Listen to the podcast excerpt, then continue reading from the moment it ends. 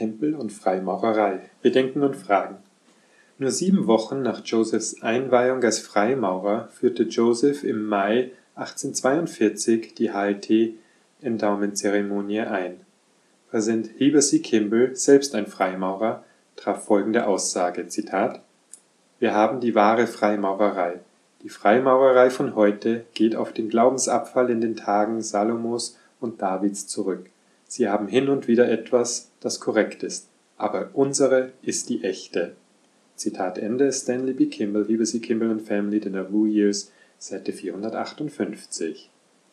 Wenn die Freimaurer im Besitz der ursprünglichen Tempelzeremonie waren, aber sie im Laufe der Zeit verfälscht wurde, warum ähnelt die HLT-Zeremonie nicht stärker einer früheren Form der Freimaurerei, was folgerichtiger wäre als genau der Version, die Joseph Smith in seiner Initiationszeremonie am März 1842 in Nauvoo vollzog. Die Freimaurerei hat keine Verbindung zu Salomos Tempel. Während es eher kirchliche Folklore als kirchliche Doktrin ist, deren Ursprünge in Bemerkungen früher mormonischer Freimaurer wie Heber C. Kimball liegen, ist es ein Mythos, dass die Ursprünge der Endowment-Zeremonie in Salomos Tempel liegen oder dass die Freimaurerei Teile des Endowments aus Salomos Tempel übernommen und über die Jahrhunderte weitergegeben hat. In Salomos Tempel drehte sich alles um Tieropfer. Freimaurerei hat ihre Ursprünge im Steinmetzhandwerk im mittelalterlichen Europa nicht in Jerusalem 950 v. Chr. Wenn es keine Verbindung zu Salomos Tempel gibt, was ist so göttlich an einer von Menschen gegründeten geheimen Bruderschaft des mittelalterlichen Europas und ihren Ritualen? Warum hat die Kirche die Strafe des Bluteids und die fünf Punkte der Kameradschaft am Vorhang im Jahr 1990 aus der Endowment-Zeremonie gestrichen beides zu 100% Rituale der Freimaurer? Was sagt das über den Tempel und die Endowment-Zeremonie aus, wenn hundertprozentig heidnische Freimaurerrituale seit ihrer Einführung Bestandteil davon waren? Was sagt es über die Kirche aus, wenn sie etwas aus der Zeremonie streicht, von dem Joseph Smith behauptete, er habe es wiederhergestellt und es werde nie wieder von der Erde verschwinden? Wird Gott wirklich von den Menschen verlangen, geheime Gegenstände, Handschläge und Zeichen zu kennen, um in das himmlische Königreich zu gelangen? Wenn das der Fall ist, sollten Freimaurer, ehemalige Freimaurer, Antimormonen, unwürdige Mormonen, genau wie Nichtmormonen, die die Begabung auf YouTube gesehen haben oder online über die Zeichen, Handschläge, Gegenstände gelesen haben, mit fliegenden Fahnen durch die Himmelspforte gelangen hängt die ewige Rettung, die ewige Glückseligkeit und die ewige Verbundenheit von Familien wirklich von Freimaurerritualen mittelalterlichen Ursprungs in millionenschweren Schlössern ab? Wird Gott wirklich brave Ehepaare und ihre Kinder, die einander lieben und im nächsten Leben zusammen sein wollen, voneinander trennen, weil sie Einwände gegen unangenehme und merkwürdige Tempelrituale der Freimaurer und einen polygamen Himmel haben? Thema Wissenschaft Bedenken und Fragen Das Problem, dem der Mormonismus begegnet, ist, dass viele seiner Behauptungen in den Bereich wissenschaftlichen Studiums fallen und daher bewiesen oder widerlegt werden können. Am Glauben in diesen Bereichen festzuhalten, wenn überwältigende Beweise dagegen vorliegen, ist bildliche Ignoranz, nicht spirituelle Hingabe 2. Nephi 2,33 und Alma 12,23 bis 24 besagen, es habe auf der Erde bis zum Fall Adams, der sich laut Lehren Bündnisse 77, Vers 6 und 7 vor 7000 Jahren ereignet hat, keinen Tod von Menschen, allen Tieren, Vögeln, Fischen, Dinosauriern etc. gegeben. Es ist wissenschaftlich festgestellt, dass es auf diesem Planeten Leben und Sterben seit Milliarden von Jahren gibt. Wie kann die Kirche beides miteinander in Einklang bringen. Wie erklären wir die große Menge an Beweisen durch Fossilien, die nicht nur tierisches Sterben, sondern auch das Sterben von mindestens 14 unterschiedlichen Spezies der Gattung Homo im Laufe der 250.000 Jahre vor Adam belegen? Wenn Adam und Eva die ersten Menschen sind, wie erklären wir die 14 anderen Spezies der Gattung Homo, die 35.000 bis 250.000 Jahre vor Adam gelebt haben und gestorben sind. Inwiefern sind diese Leute nicht menschlich? Die Wissenschaft hat bewiesen, dass es vor 4500 Jahren keine weltweite Sintflut gab. Glauben Sie wirklich wörtlich an die Geschichte der Sintflut, in der der 600-jährige Noah eine gigantische Arche in Dimensionen von 137 Meter Länge, 23 Meter Breite und 14 Meter Höhe baute, dass Noah und seine winzige Familie zwei von jeder unreinen Kreatur und sieben von jeder reinen Kreatur und alles Futter und frisches Wasser mitnahmen, das an Bord für sechs Monate gebraucht wurde? Und dass Noah und seine Familie nach der Flut die Tiere freiließen und sie gemeinsam mit Noahs achtköpfiger Familie den ganzen Planeten wieder bevölkerten durch Inzest? Einfache Mathematik zeigt, dass der Platz auf der Arche nicht ausgereicht haben kann, um alle tierischen Spezies zu beherbergen, die es auf dem Planeten gibt geschweige denn das Futter, das nötig gewesen wäre, um sie zu füttern. Wie überlebten die Fleischfresser? Es hätte nicht annähernd genug Pflanzenfresser gegeben, um die Fleischfresser während der Reise und den Monaten nach dem Anlanden der Eiche zu füttern. Was hätten die Pflanzenfresser nach dem Abebben der Flut gefressen? Es gibt einen Haufen weiterer Probleme mit der globalen Sintflut und der Geschichte der Arche Noah. Aber ich finde es unglaublich, dass sie unter Berücksichtigung der überwältigenden Menge Gegenbeweisen wörtlich verstanden werden sollte. Erwartet man von mir, an einen Gott zu glauben, der einen ganzen Planeten so einfach auslöschen würde, Mord an Millionen von Frauen und unschuldigen Kindern wegen der Handlungen einiger weniger? Was für ein Gott ist das? Andere Ereignisse, Behauptungen, die die Wissenschaft entkräftet hat. Den Turmbau zu Babel Menschen, die 600 Jahre oder älter werden. Dass Menschen und Tiere ihren Ursprung in Noahs Familien und den Tieren in der Arche vor 4500 Jahren haben. Es ist beispielsweise wissenschaftlich unmöglich, dass der Bär sich in mehrere Spezies Malaienbär, Eisbär, Grizzlybär etc. aus gemeinsamen Vorfahren zu Noahs Zeiten entwickelt hat. Jona und der Walfisch Leute, die in Sodom und Gomorra zu Salz erstarren wie im Abschnitt über das Buch Abraham erwähnt, empfängt die Sonne ihr Licht von den Umdrehungen Kolops. Sie transportierten Honigbienen über den Ozean, Schwärme davon, sowie allerlei von dem, was es auf dem Antlitz des Landes gab, aus Ether 2,3. Bohren eines Lochs in dem Boden und das Deck eines unterseebootartigen Wasserfahrzeugs, das dicht wie eine Schüssel ist, so dass man, wenn man Luft braucht, ein Loch öffnet, es dann aber schnell wieder schließt, bevor man wieder untertaucht. Aus Ether 2, 19 bis 20. Geschichte von der Arche Noah, sie ist physikalisch unmöglich. Jareditische Schiffe genauso. Kapitel Schriften, Bedenken und Fragen. Um an die Heiligen Schriften zu glauben, muss ich an einen Gott glauben, der Mord billigt, Genozid, Kindstötung, Vergewaltigung, Sklaverei, Verkauf von Töchtern in die Prostitution, Polygamie, Missbrauch von Kindern, Steinigung ungehorsamer Kinder, Plünderung, Brandschatzung, Sexismus, Rassismus, Menschenopfer, Tieropfer, Tötung von Menschen, die am Sabbat arbeiten, Todesstrafe für diejenigen, die Baumwolle mit Polyester mischen und so weiter. Von den zuvor erwähnten wissenschaftlich widerlegten Geschichten abgesehen sind die folgenden Schriften nur einige von vielen, die es mir schwer machen, die Schriften buchstäblich zu verstehen und ihnen Glaubwürdigkeit zuzugestehen. Lehren Bündnisse 132 Ich soll an einen Gott glauben, der eine Offenbarung im Stil der fundamentalistischen Kirche Jesu Christi der Heiligen der letzten Tage hat ergehen lassen, die Dinge verkündet wie die einzige gestattete Form der Vielehe ist ein Bund mit einer Jungfrau, nachdem der ersten Ehefrau die Gelegenheit zur Zustimmung gegeben wurde. Wenn die erste Ehefrau nicht zustimmt, wird der Ehemann davon befreit und darf dennoch eine zusätzliche Frau nehmen, aber die erste Frau muss zumindest die Gelegenheit zur Zustimmung erhalten. Auch muss die neue Frau vor der Ehe Jungfrau sein und hinterher absolut monogam leben. Oder sie wird vernichtet. Weiteres Beispiel. Numeri 31. Dies ist zutiefst verachtenswertes Verhalten von Gott und Moses. Unter Gottes Anleitung besiegt Moses Armee die Midianiter. Sie töten alle erwachsenen Männer, nehmen aber die Frauen und Kinder gefangen. Als Moses erfährt, dass sie einige am Leben gelassen haben, sagt er ärgerlich, Habt ihr alle Frauen lebendig gerettet? Tötet alle männlichen Kinder und tötet jede Frau, die einen Mann gekannt hat, indem sie bei ihm lag. Aber alle weiblichen Kinder, die keinen Mann gekannt haben, indem sie bei ihm lagen, lasst für euch am Leben. Also gingen sie zurück und taten, was Moses, der Prophet des Herrn, ihnen befohlen hatte, und töteten alle bis auf die Jungfrauen.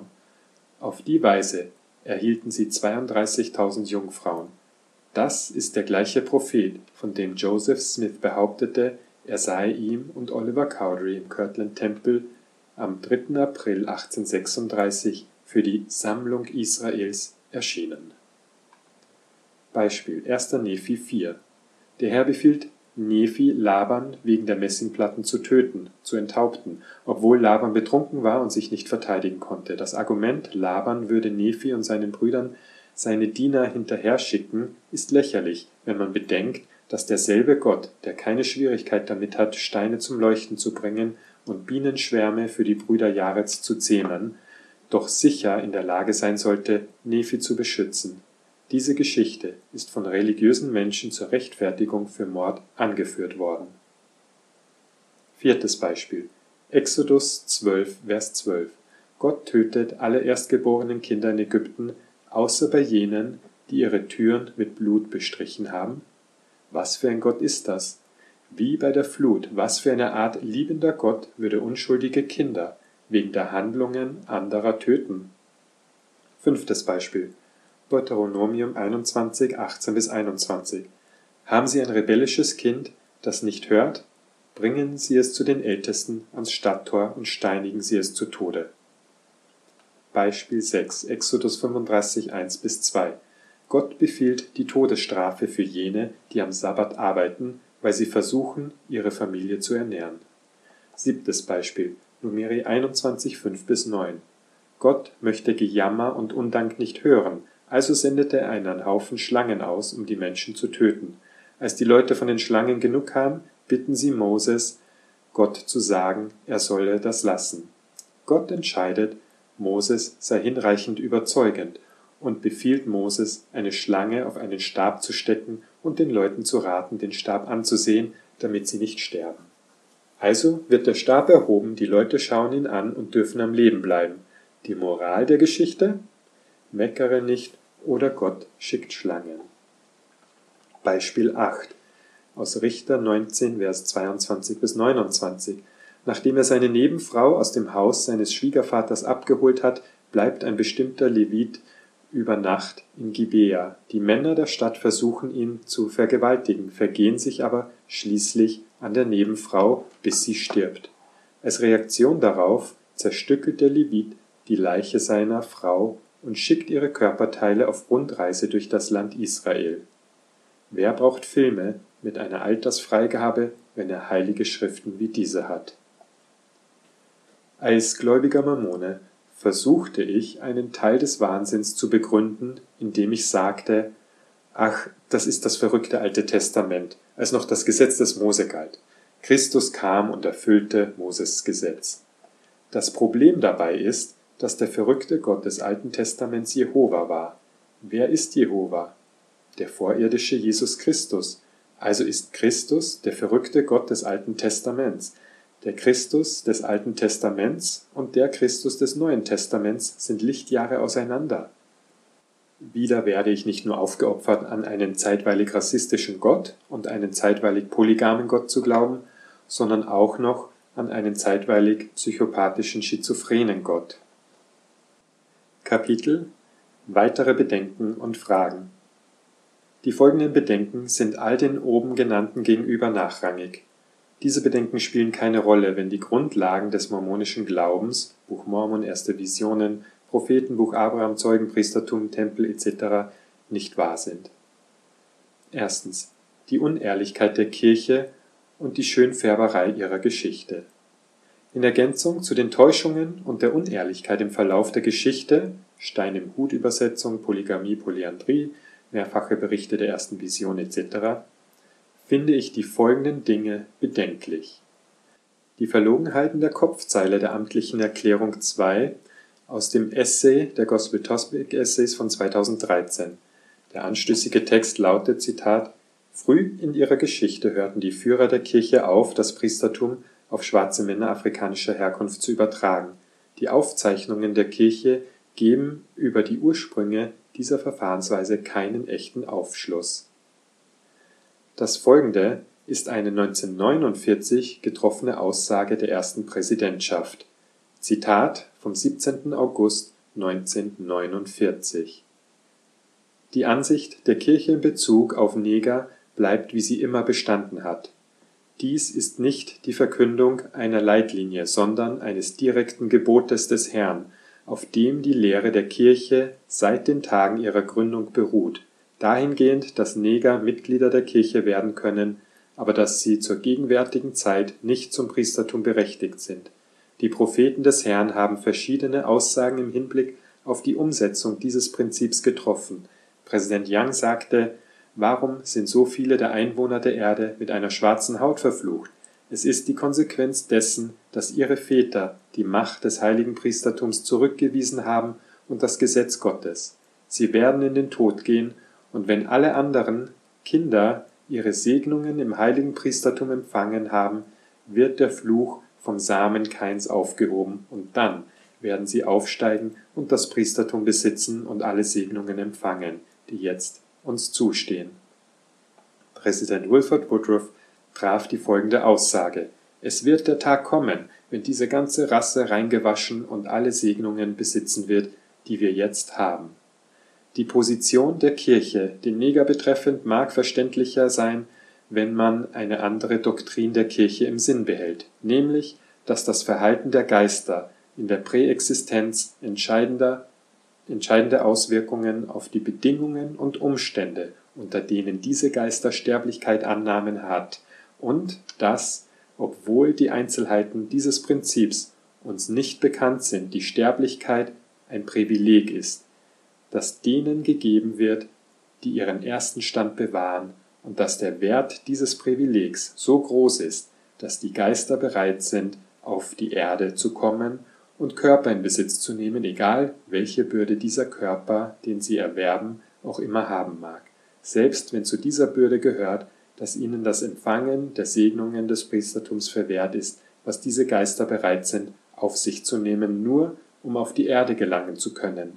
Nach diesem Grundsatz liegt überhaupt keine Ungerechtigkeit in der Vorenthaltung des Priestertums für Neger. Gezeichnet die erste Präsidentschaft. Mit der oben stehenden Erklärung der ersten Präsidentschaft gingen viele andere Aussagen und Rechtfertigungen von Propheten und Aposteln einher, die den Rassismus der Kirche eindeutig rechtfertigten.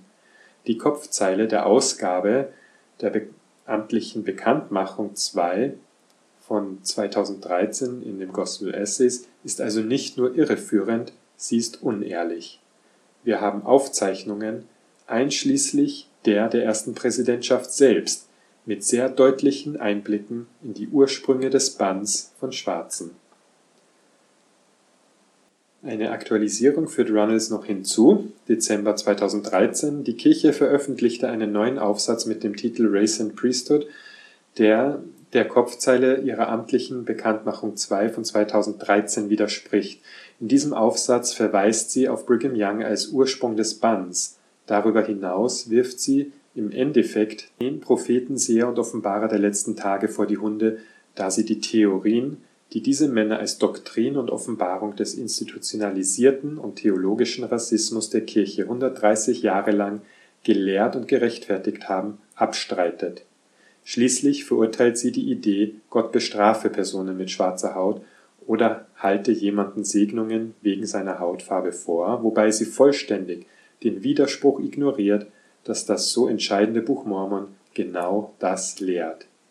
Die Offenbarungen und Doktrinen von gestern sind die abgestrittenen Theorien von heute.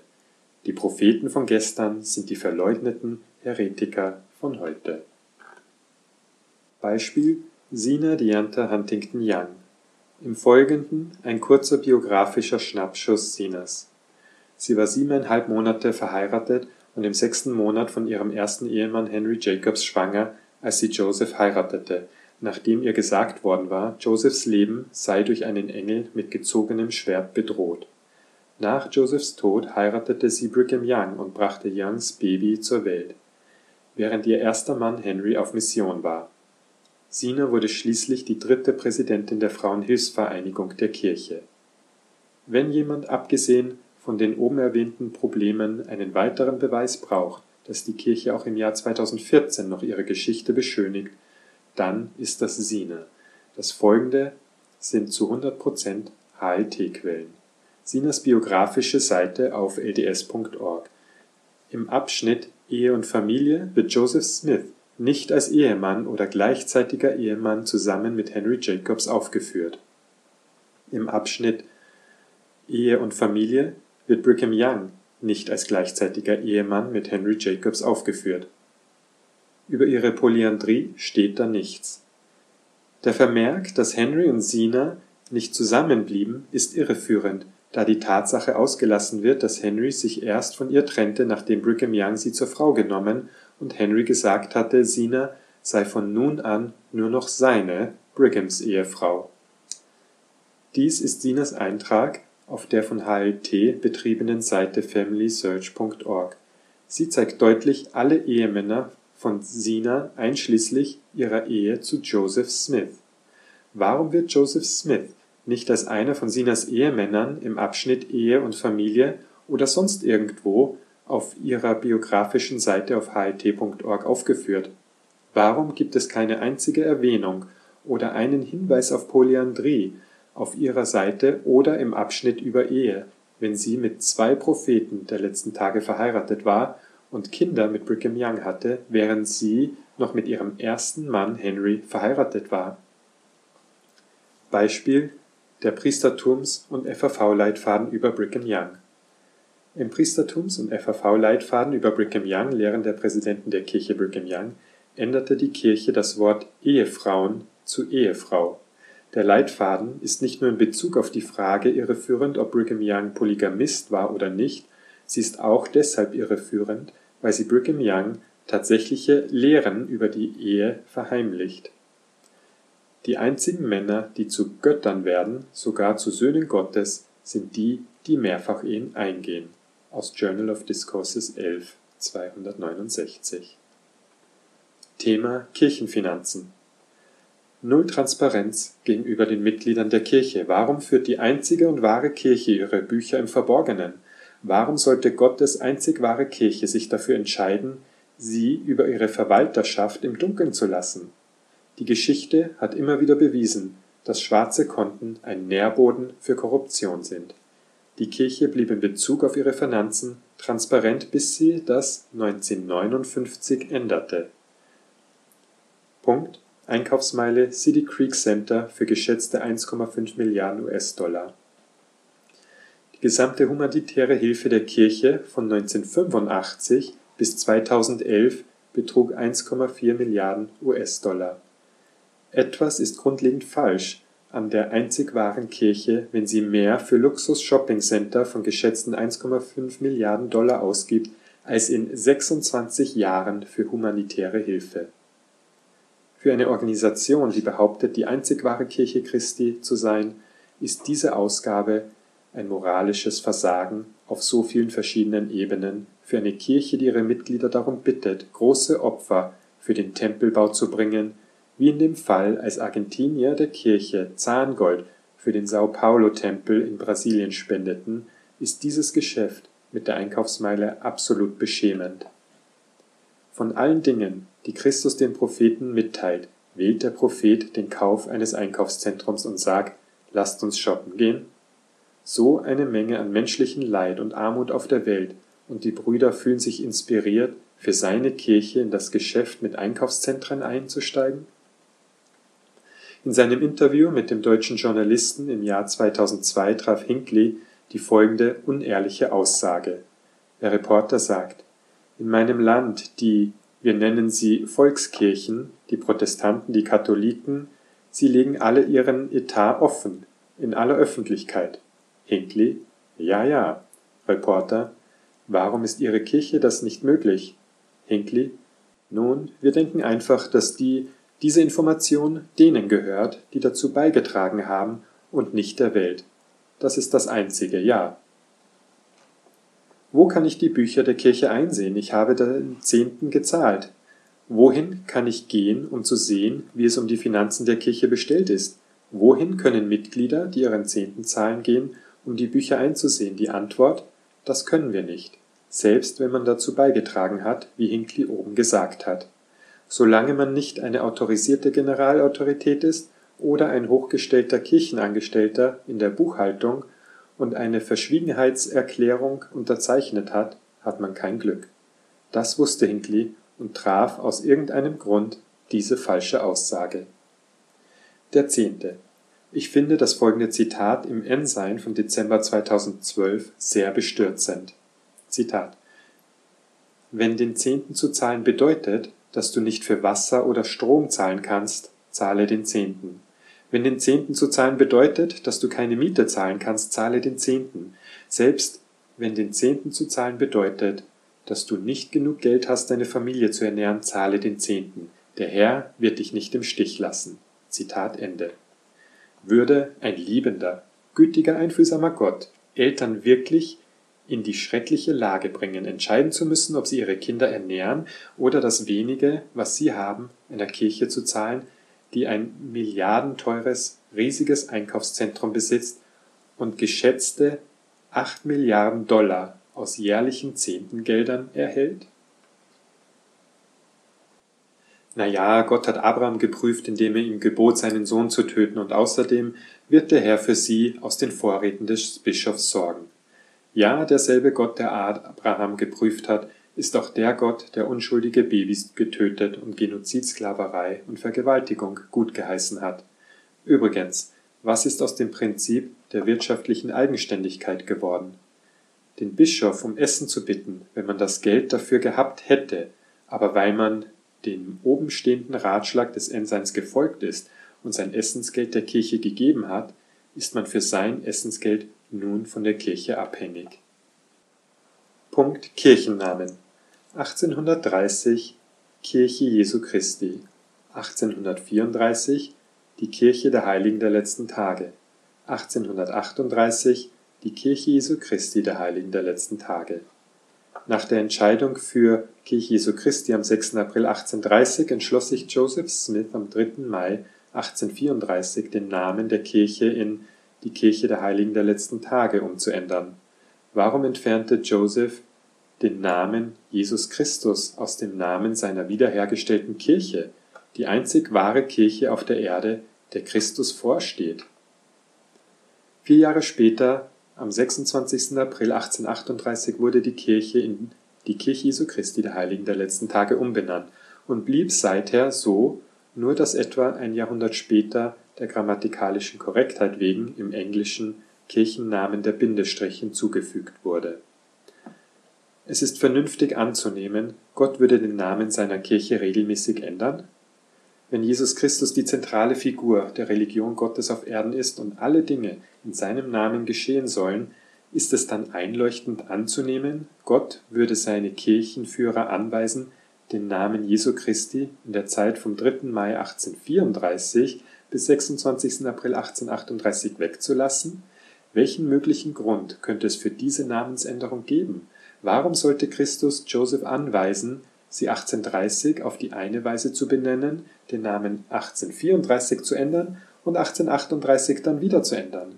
Warum sollte der Name Christi von seiner einzig wahren Kirche für vier ganze Jahre fallen gelassen werden? Was sagt dies über eine Kirche aus, die behauptet, durch neuzeitliche Offenbarung wiederhergestellt und geleitet zu werden? Wenn der Prophet Joseph Smith den Namen acht Jahre lang nicht richtig versteht, was hat er sonst noch falsch verstanden? Thema Antillektualismus Einige Dinge, die wahr sind, sind nicht sehr nützlich.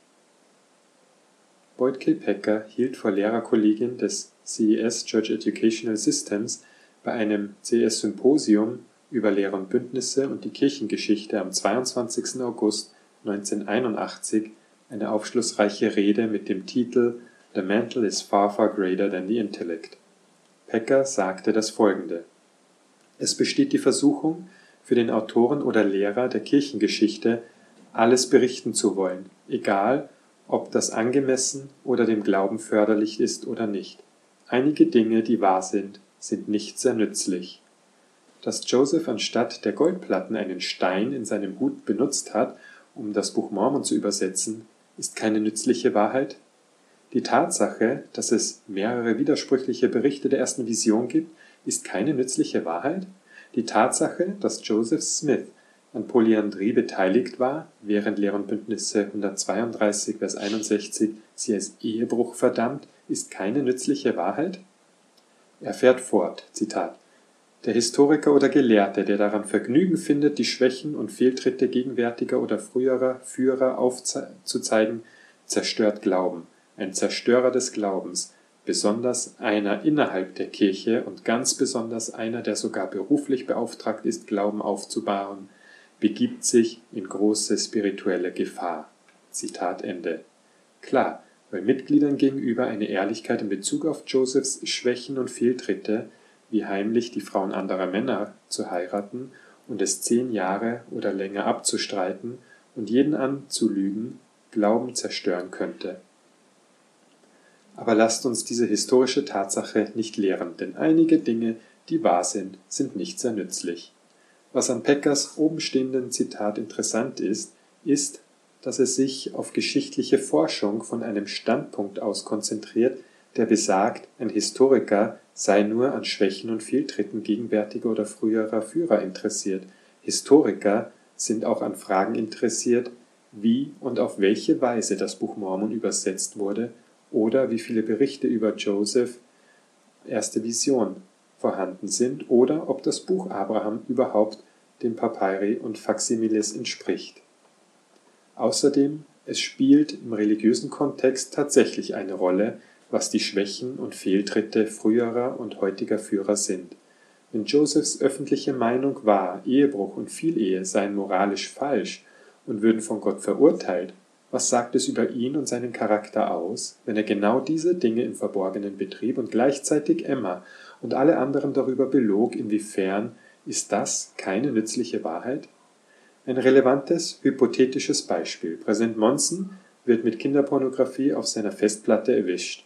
Das spielt eine Rolle und insbesondere in Anbetracht seiner gegenwärtigen Position, seines Status und seiner Lehren über Moral. Nur weil ein Führer einen religiösen Hut aufhat, bedeutet das nicht, dass er von der Geschichte und der Rechenschaft anderen gegenüber ausgenommen ist. Die Frage sollte nicht lauten, ob es dem Glauben förderlich ist, hässliche, aber wahre Fakten weiterzugeben. Die Frage sollte lauten, ist es das Richtige? Ist es ehrlich? Kritik an den Führenden. Dallin H. Oaks machte die folgende beunruhigende Bemerkung in der PBS-Dokumentation The Mormons. Es ist falsch, die Führer der Kirche zu kritisieren, selbst wenn die Kritik der Wahrheit entspricht. Weiters nicht genehmigte Materialien im Internet recherchieren. Elder Quentin L. Cook bemerkte Folgendes auf der Konferenz im Oktober 2012: Manche haben sich im Internet ausgiebig mit Artikeln beschäftigt, in denen Fehlverhalten der ersten Führer der Kirche aufgebauscht, übertrieben und manchmal sogar frei erfunden wird. Daraufhin ziehen sie falsche Schlussfolgerungen, die ihr Zeugnis angreifen können. Jeder, der solche Entscheidungen getroffen hat, kann umkehren und geistig erneuert werden. Elder Dieter F. Uchtdorf sagte in seiner CES-Rede Was ist Wahrheit? das folgende. Wenn Sie einmal so etwas erleben, denken Sie daran, dass es in unserem Informationszeitalter viele gibt, die über alles und jedes Zweifel aussehen, und zwar immer und überall. Sie werden sogar auf Leute stoßen, die noch immer behaupten, sie hätten den Beweis, dass die Erde eine Scheibe sei oder der Mond ein Hologramm oder dass bestimmte Leinwandhelden in Wirklichkeit Außerirdische seien. Außerdem sollte man stets bedenken, nur weil etwas auf Papier gedruckt ist, im Internet steht, oft wiederholt wird oder eine mächtige Anhängerschaft hat, ist es noch lange nicht wahr. Zitat Ende. Wen kümmert es, ob sie die Informationen von einem Fremden aus dem Fernsehen, Büchern, Zeitschriften, Comics, Servierten oder gar dem unheimlichen Internet bekommen haben. Dies sind alles Informationsmedien oder Wege, es sind die Informationen selbst, ihre Genauigkeit und ihre Relevanz, auf die sie achten müssen und die sie kümmern sollten. Elder Neil Anderson machte im Oktober 2014 auf der Generalkonferenz folgende Aussage, die speziell das Internet betraf, in einem bizarren Versuch, das Internet als verlässliche Quelle sachlicher und wahrer Informationen in Verruf zu bringen. Zitat Wir möchten den aufrichtigen Fragesteller darauf hinweisen, dass Informationsmaterial aus dem Internet keinen Wahrheitsfilter durchlaufen muss. Manche der Informationen sind schlichtweg unwahr mögen sie auch noch so überzeugend klingen. Zitat Ende.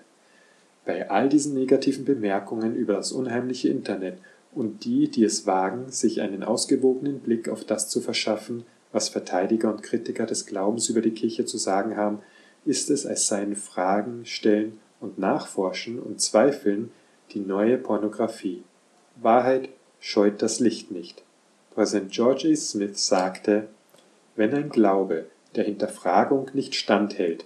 Wenn seine Prediger und Lehrer Angst vor eingehender Prüfung haben, müssen ihre Fundamente sehr schwach sein. Cooks Ratschlägen zufolge sind Fair Mormon und inoffizielle apologetische Webseiten antimormonische Quellen, die man vermeiden sollte. Nicht nur stellen sie Mitgliedern Materialien im Internet zur Verfügung, die zu Unzulänglichkeiten früherer Kirchenführer unter die Lupe nehmen, übertreiben und in einigen Fällen erfinden, sondern sie liefern viele lächerliche Antworten mit logischen Fehlschlüssen und Auslassungen und lassen Mitglieder verwirrt und mit einer bizarren Version des mormonischen Glaubens zurück. Was ist mit den verstörenden Informationen über frühe Kirchenführer und die Kirche, die nicht vergrößert, übertrieben und erfunden sind? Was ist mit den beunruhigenden Tatsachen, die nicht von den Anhängern einer flachen Erde oder eines Mondhologramms, sondern von der Kirche selbst kommen? Sind diese Fakten hinfällig, wenn jemand sie im unheimlichen Internet entdeckt? Was geschieht, wenn ein Mitglied über die obskure Rede von Russell M. Nelson aus dem Jahr 1992 stolpert oder den neuen Essay der Kirche, die Übersetzung des Buches Mormon? in dem das Mitglied erfährt, zum ersten Mal in seinem Leben, dass das Buch Mormon nicht so übersetzt wurde, wie es in der Sonntagsschule, dem Ensign, dem MTC, den Referaten der Generalkonferenz oder in den Besucherzentren dargestellt wurde. Muss dieses Mitglied Umkehr üben, wenn es von dieser Widersprüchlichkeit und Verlogenheit aufgewühlt ist?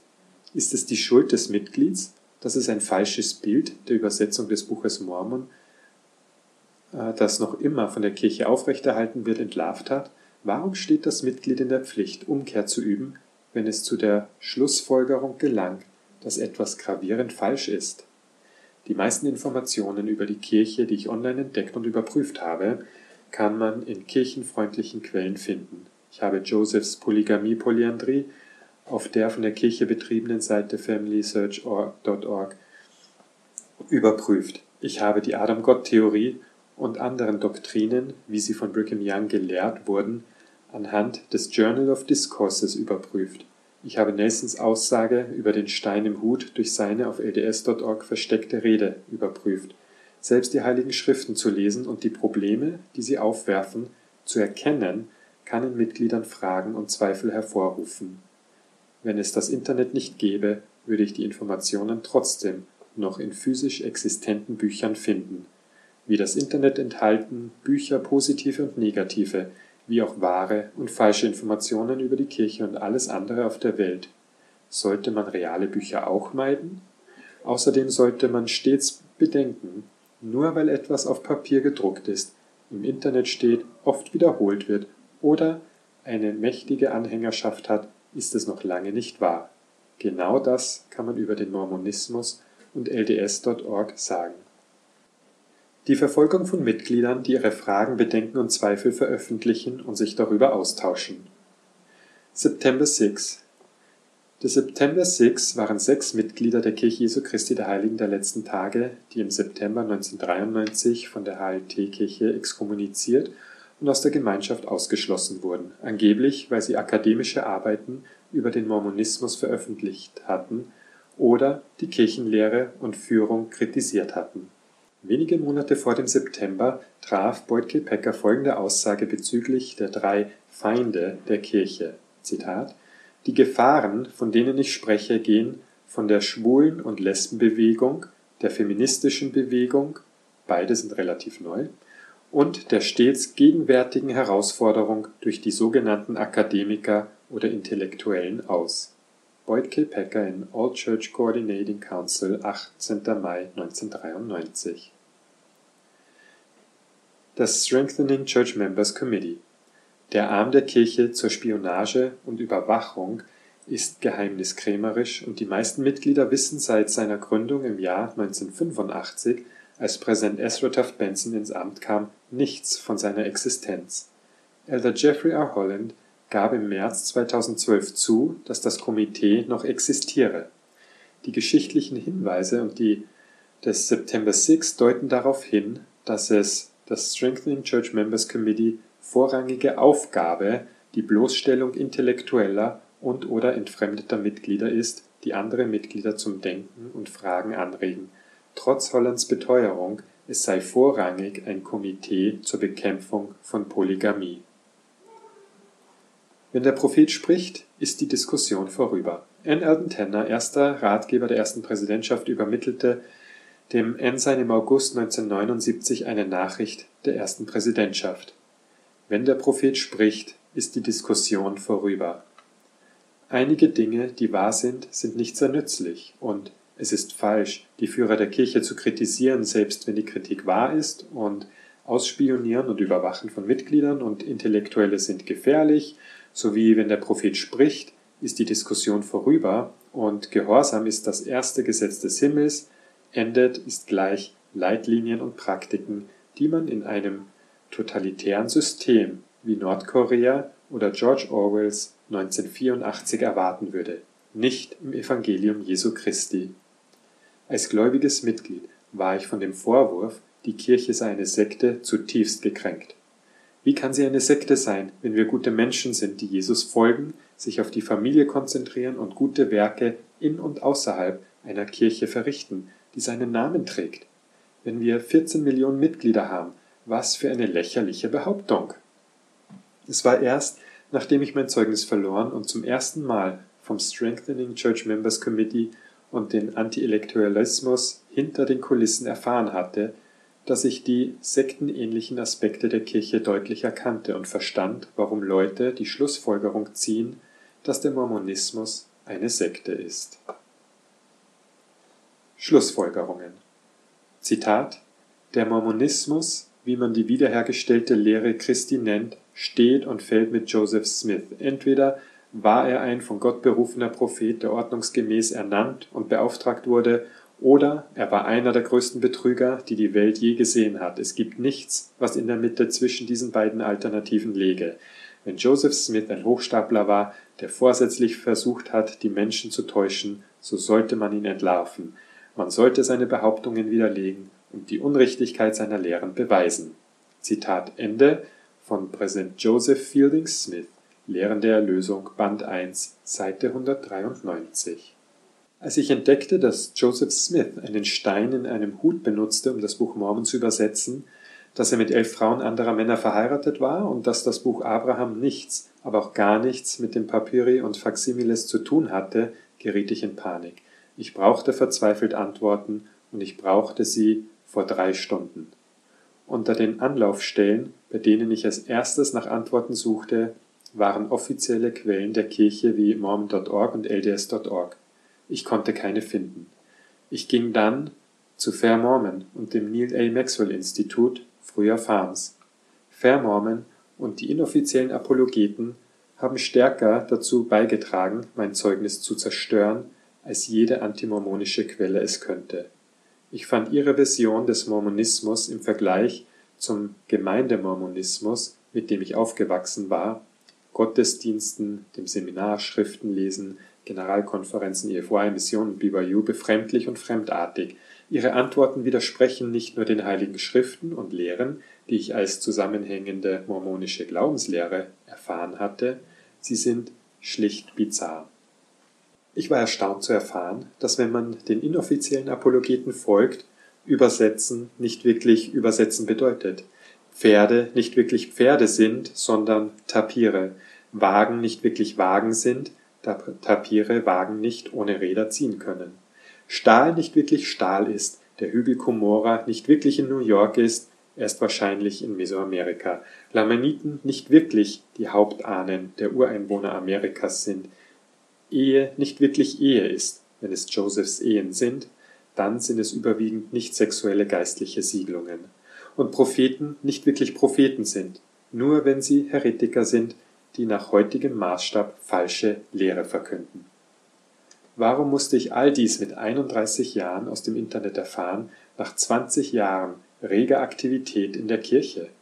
Ich war nicht nur ein Bankdrücker in der Kirche. Ich habe die Heiligen Schriften mehrfach gelesen. Ich habe hunderte anerkannte Bücher über die Kirche gelesen. Ich war ein extrem engagierter Missionar, der freiwillig darum bat, länger im Missionarsdienst zu bleiben.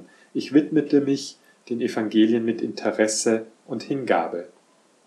Wie soll ich mich fühlen, nachdem ich als 31-Jähriger diese verstörenden Tatsachen erfahren habe?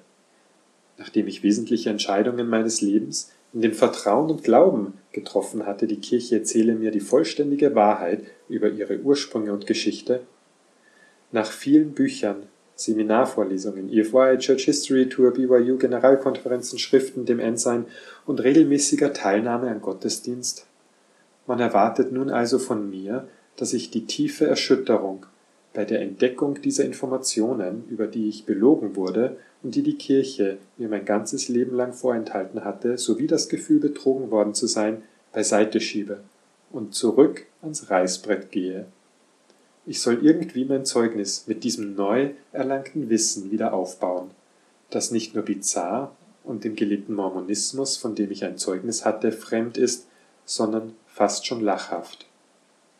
Ich soll nun daran glauben, dass Joseph hätte die Glaubwürdigkeit besessen, antike Aufzeichnungen zu übersetzen, wenn das Buch Abraham und die Kinderrückplatten diesen Anspruch zunichte machen?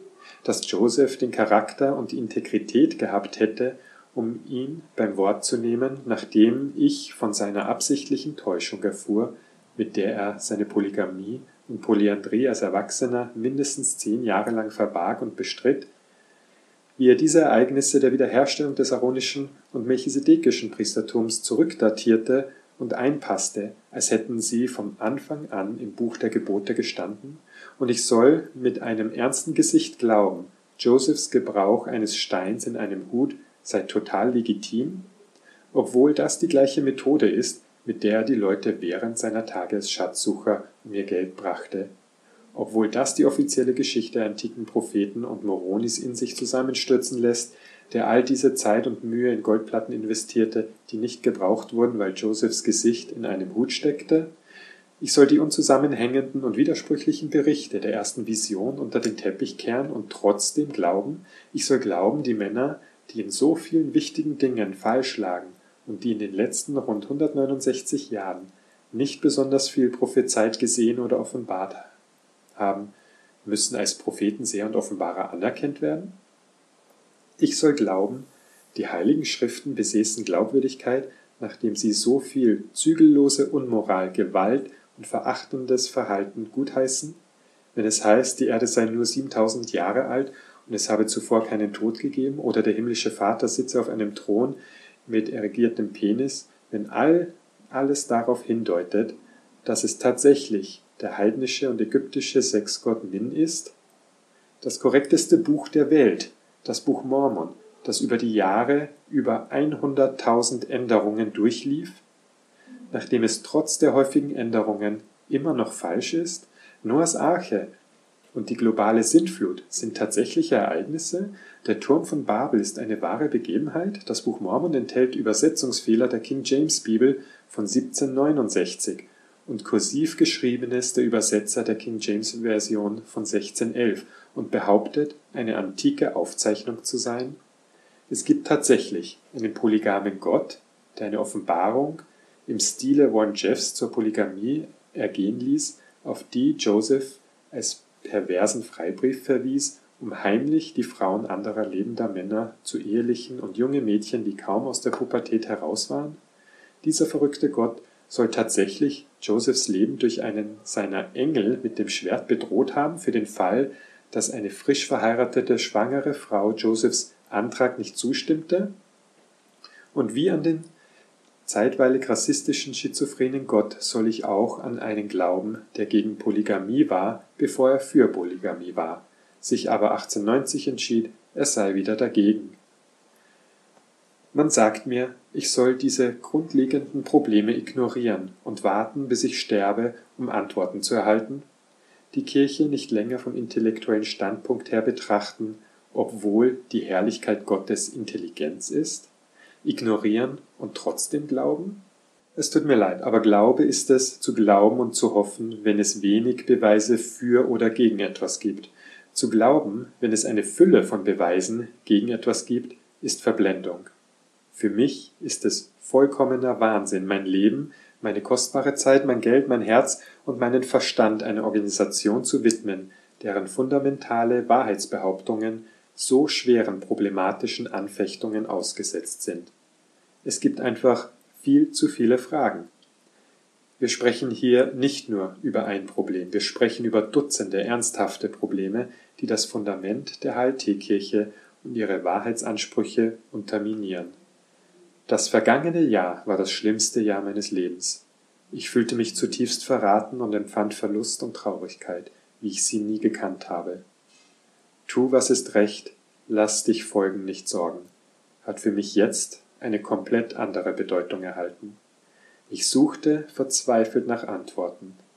Ich fand meine Antwort schließlich, aber sie war nicht das, was ich erwartet hatte oder erhofft hätte. Jeremy T. Runnels Informationen auf www.csletter.com